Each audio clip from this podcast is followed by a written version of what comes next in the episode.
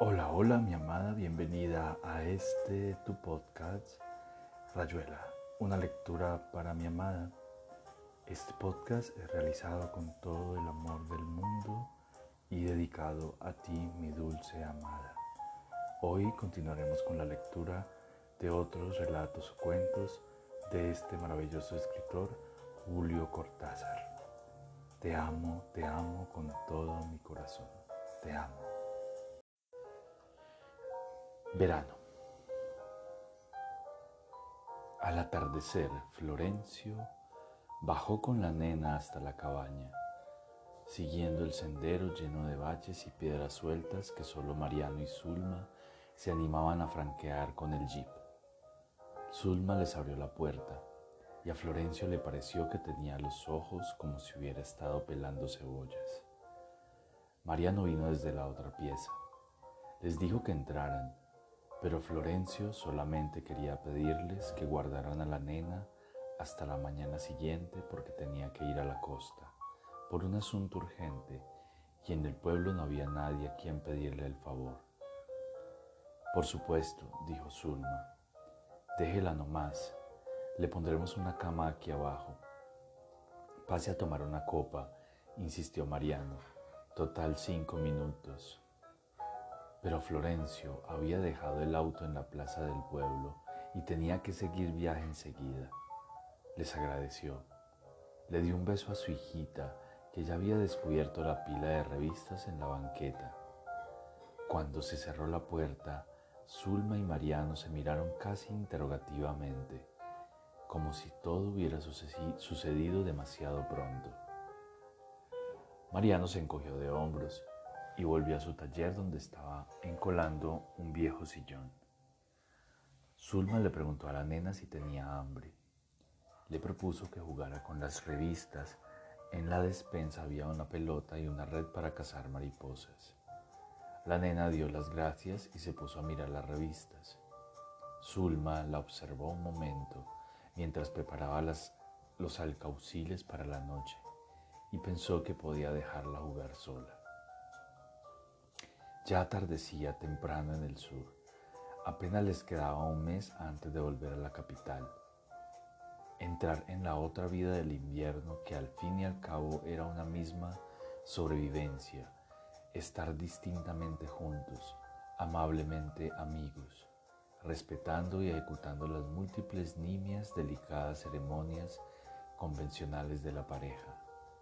Como ahora que Mariano necesitaba una de las hornallas para calentar el tarro de cola y Zulma sacaba del fuego la cacerola de papas diciendo que después terminaría de cocinarlas. Y Mariano agradecía porque el sillón ya estaba casi terminado y era mejor aplicar la cola de una sola vez. Pero claro, calentala nomás. La nena ojeaba las revistas en el fondo de la gran pieza que servía de cocina y comedor. Mariano le buscó unos caramelos en la despensa.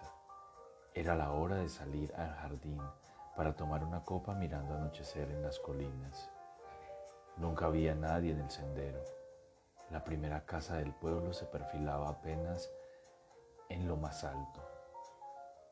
Delante de ellos la falda seguía bajando hasta el fondo del valle, ya en penumbras. Serví no más, vengo enseguida, dijo Zulma. Todo se cumplía cíclicamente, cada cosa en su hora y una hora para cada cosa, con la excepción de la nena que de golpe desajustaba levemente el esquema.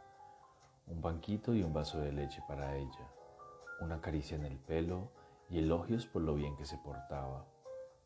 Los cigarrillos, las golondrinas arracimándose sobre la cabaña, todo se iba repitiendo, encajando. El sillón ya estaría casi seco, encolado como ese nuevo día que nada tenía de nuevo.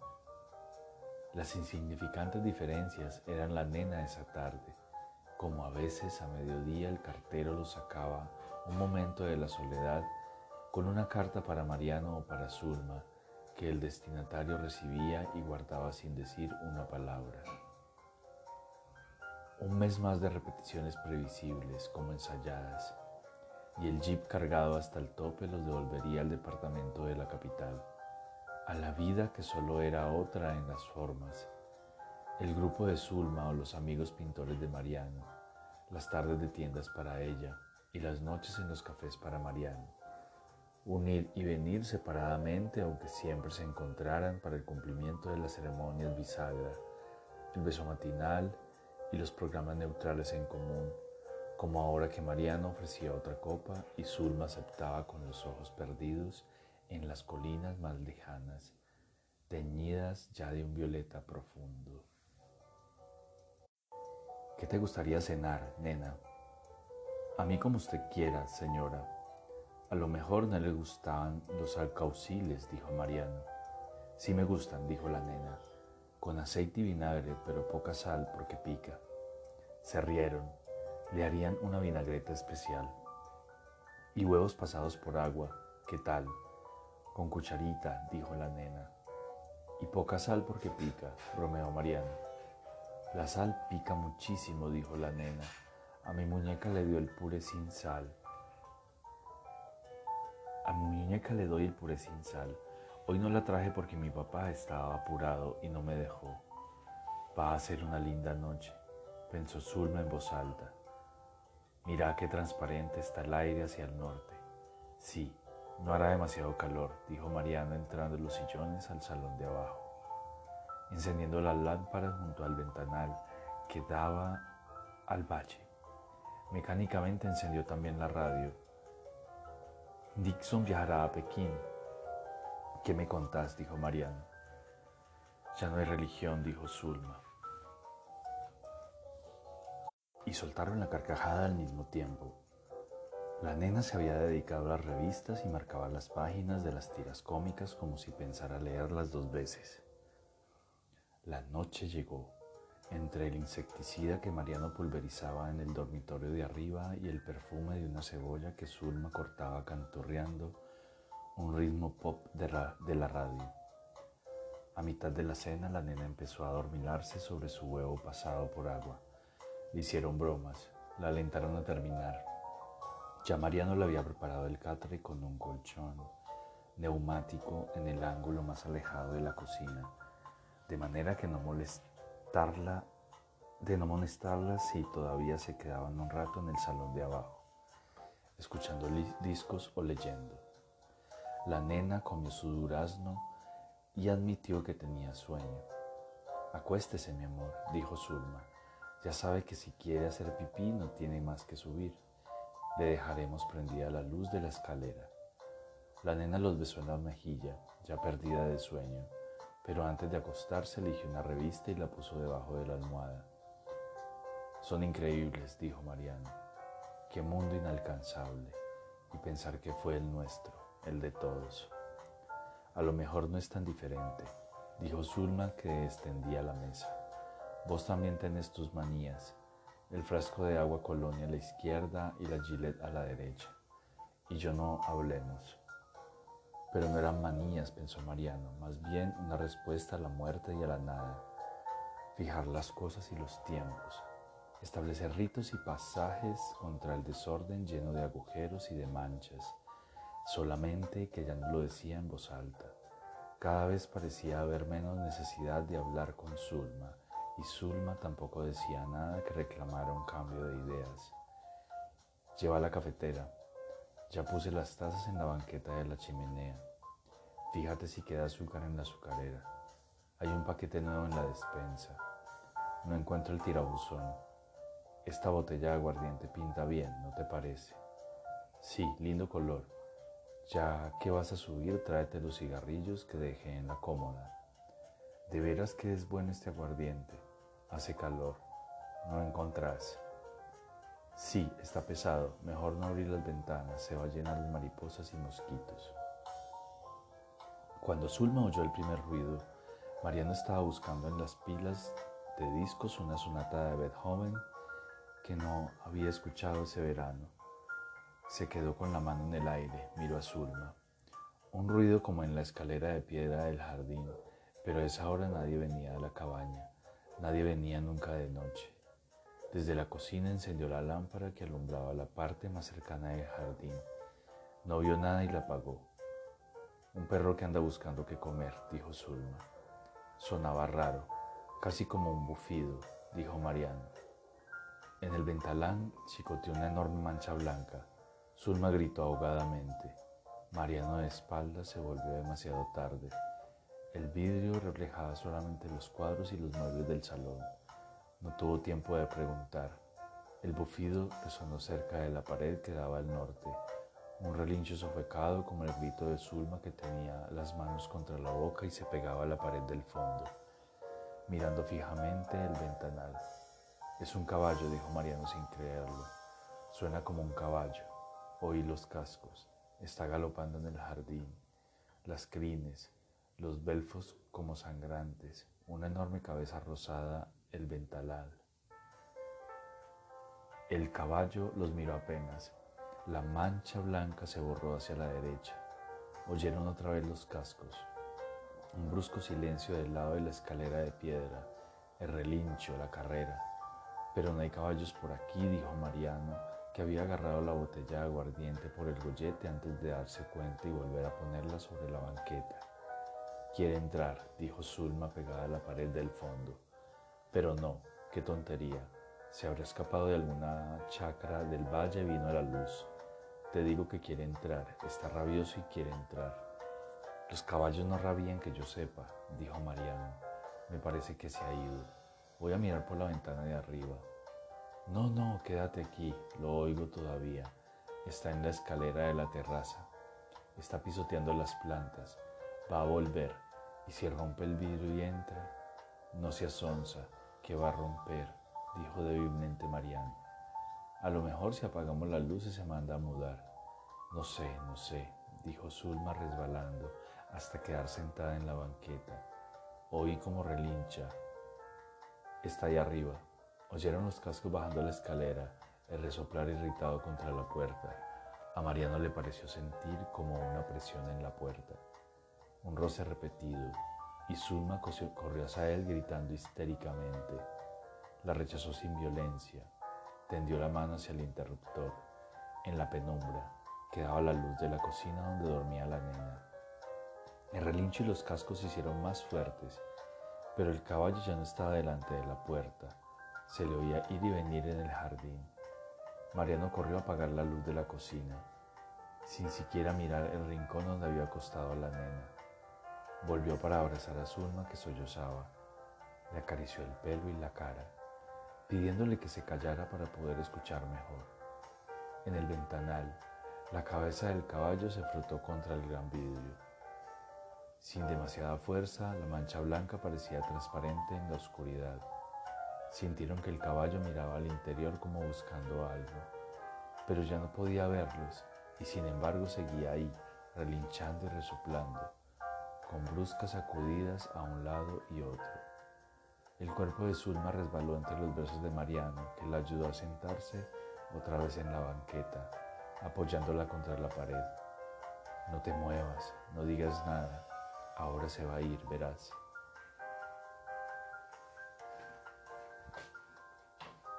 Quiere entrar, dijo débilmente Zulma. Sé que quiere entrar y si rompe la ventana, ¿qué va a pasar si la rompe patadas? Dijo Mariano. Cállate, por favor. Va a entrar, murmuró Zulma. Y no tengo ni una escopeta, dijo Mariano. Le metería cinco balas en la cabeza, hijo de puta. Ya no está ahí, dijo Zulma, levantándose bruscamente. Lo oigo arriba. Si ve la puerta de la terraza es capaz de entrar. Está bien cerrada. No tengas miedo.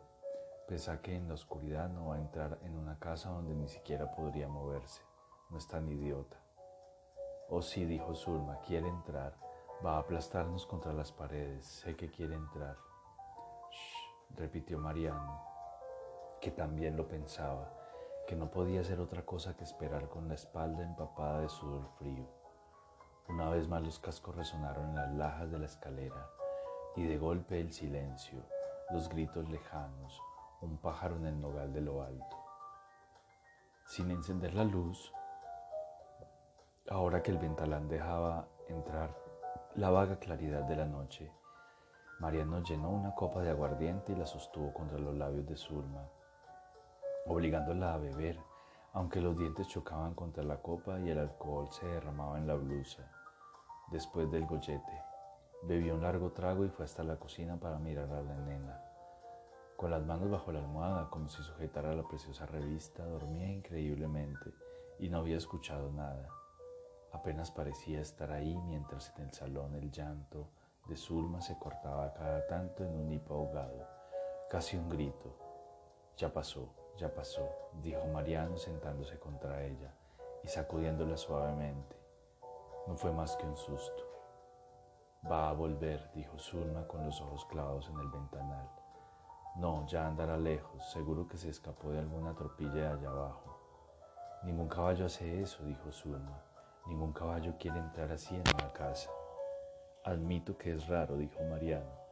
Mejor echemos un vistazo afuera. Aquí tengo la linterna. Pero Zulma se había apretado contra la pared. La idea de abrir la puerta, de salir eh, hacia la sombra blanca que podía estar cerca, esperando bajo los árboles, pronta a cargar. Mira, si no nos aseguramos de que se ha ido, nadie va a dormir esta noche, dijo Mariano. Démosle un poco más de tiempo, entre tanto vos te acostás y te doy tu calmante. Dosis extra, pobrecita, te la has ganado de sobra. Zulma acabó por aceptar, pasivamente. Sin encender las luces fueron hasta la escalera y Mariano mostró con la mano a la nena dormida. Pero Zulma apenas la miró. Subía la escalera trastabillando. Mariano tuvo que sujetarla al entrar en el dormitorio porque estaba a punto de golpearse en el marco de la puerta. Desde la ventana que daba sobre el alero miraron la escalera de piedra, la terraza más alta del jardín. Se ha ido, ¿ves? dijo Mariano, arreglando la almohada de Zulma, viéndola desvestirse con gestos mecánicos, la mirada fija en la ventana. Le hizo beber las gotas, le pasó agua colonia por el cuello y las manos. Alzó suavemente la sábana hasta los hombros de Zulma, que había cerrado los ojos y temblaba. Le secó las mejillas. Esperó un momento y bajó a buscar la linterna, llevándola apagada en una mano y con una hacha en la otra. Entornó poco a poco la puerta del salón y salió a la terraza inferior donde desde donde podía abarcar todo el lado de la casa que daba hacia el este. La noche era idéntica a tantas otras del verano. Los grillos chirriaban lejos, una rana dejaba caer dos gotas alternadas de sonido. Sin necesidad de la linterna, Mariano vio la mata de, lilas pisoteada, las enormes huellas en el cantero de pensamientos, la maceta tumbada al pie de la escalera, no era una alucinación entonces, y desde luego valía más que no lo fuera. Por la mañana iría con Florencio a averiguar en las chacras del valle. No se la iban a llevar de arriba tan fácilmente. Antes de entrar enderezó la maceta.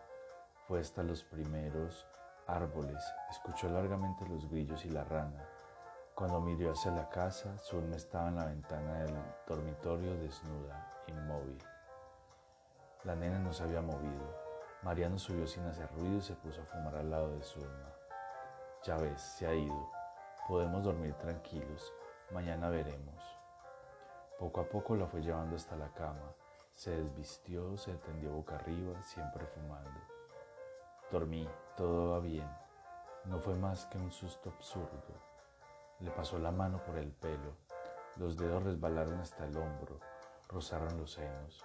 Zulma se volvió de lado, dándole la espalda, sin hablar. También eso era como tantas otras noches del verano. Dormir tenía que ser difícil, pero Mariano se durmió bruscamente apenas había apagado el cigarrillo. La ventana seguía abierta y seguramente entrarían mosquitos, pero el sueño vino antes, sin imágenes, la nada total de la que salió en algún momento despedido por un pánico indecible. La presión de los dedos de Zulma en un hombro, el jadeo. Casi antes de comprender ya estaba escuchando la noche, el perfecto silencio puntuado por los grillos. Dormí, Zulma, no hay nada. Habrá soñado. obstinándose en que asintiera que volviera a tenderse dándole la espalda ahora que de golpe había retirado la mano y estaba sentada, rígida, mirando hacia la puerta cerrada. Se levantó, al mismo tiempo que Zulma, incapaz de impedirle que abriera la puerta y fuera hasta el nacimiento de la escalera, pegado a ella y preguntándose vagamente si no haría mejor en cachetearla, traerla a la fuerza hasta la cama, dominar por fin tanta lejanía petrificada. En la mitad de la escalera Zulma se detuvo, tomándose de la barandilla. ¿Vos sabes por qué está ahí la nena? Con una voz que debería pertenecer todavía a la pesadilla. La nena. Otros dos peldaños, ya casi en el codo que se abría sobre la cocina. Zulma, por favor. Y la voz quebrada, casi en falsete. Está ahí para dejarlo entrar. Te digo que lo va a dejar entrar. Zulma, no me obligues a hacer una idiotez. Y la voz como triunfante, subiendo todavía más de tono, mira, pero mira si no me crees. La cama vacía, la revista en el suelo. De un empellón, Mariano se adelantó a Zulma. Saltó hasta el interruptor. La nena los miró. Su pijama rosa contra la puerta quedaba al salón, la cara adormilada. ¿Qué hace levantada a esta hora? dijo Mariano, envolviéndose la cintura con un repasador. La nena miraba a Zulma desnuda, entre dormida y avergonzada la miraba como queriendo volverse a la cama, al borde del llanto. Me levanté para hacer pipí, dijo, y saliste al jardín cuando te habíamos dicho que subieras al baño. La nena empezó a hacer pucheros, las manos cómicamente perdidas en los bolsillos del pijama. No es nada, vuélvete a la cama, dijo Mariano acariciándole el pelo. La arropó, le puso la revista debajo de la almohada. La nena se volvió contra la pared, un dedo en la boca como para consolarse. Subí, dijo Mariano, ya ves que no pasa nada, no te quedes ahí como una sonámbula. La vio dar dos pasos hacia la puerta del salón, se le cruzó en el camino. Ya estaba bien así, qué diablos. Pero no te das cuenta de que le ha abierto la puerta, dijo Zulma, con esa voz que no era la suya. Déjate de tonterías, Zulma. Anda a ver si no es cierto. O déjame ir a mí. La mano de Mariano se cerró en el antebrazo que temblaba. Subí ahora mismo, empujándola hasta llevarla al pie de la escalera, mirando al pasar a la nena que no se había movido, que ya debía dormir. En el primer peldaño Zulma gritó y quiso escapar, pero la escalera era estrecha y Mariano la empujaba con todo el cuerpo. El repasador se desciñó y cayó al pie de la escalera, sujetándola por los hombros y tironeándola hacia arriba la llevó hasta el rellano. La lanzó hacia el dormitorio cerrando la puerta tras él. Lo va a dejar entrar, repetía Zulma. La puerta está abierta y va a entrar. Acostate, dijo Mariano. Te digo que la puerta está abierta, no importa, dijo Mariano, que entre si quiere. Ahora me importa un carajo que entre o no entre. Atrapó las manos de Zulma que buscaban rechazarlo. La empujó de espaldas contra la cama. Cayeron juntos. Zulma sollozando y suplicando, imposibilitada de moverse bajo el peso de un cuerpo que la ceñía cada vez, que la plegaba a una voluntad murmurada boca a boca, rabiosamente entre lágrimas y obscenidades. No quiero, no quiero, no quiero nunca más, no quiero, pero ya demasiado tarde, su fuerza y su orgullo cediendo ese peso arrasador que la devolvía al pasado imposible, a los veranos sin cartas y sin caballos. En algún momento empezaba a clarear. Mariano se vistió en silencio. Bajó la cocina. La nena dormía con el dedo en la boca. La puerta del salón estaba abierta. Zulma había tenido razón.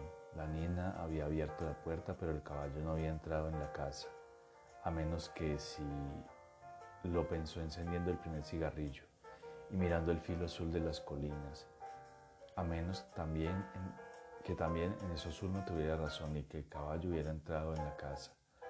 Pero ¿cómo saberlo si no lo habían escuchado, si todo estaba en orden, si el reloj seguiría midiendo la mañana y después que Florencio viniera a buscar a la nena, a lo mejor Hacia las doce llegaría el cartero silbando desde lejos, dejándole sobre la mesa del jardín las cartas que él o Zulma tomarían sin decir nada, un rato antes de decidir de común acuerdo lo que convenía preparar para el almuerzo. Y aquí termina Rayuela, una lectura para mi amada. Espero te haya gustado este relato. Te amo, te amo con todo mi corazón, todo mi ser. Te amo.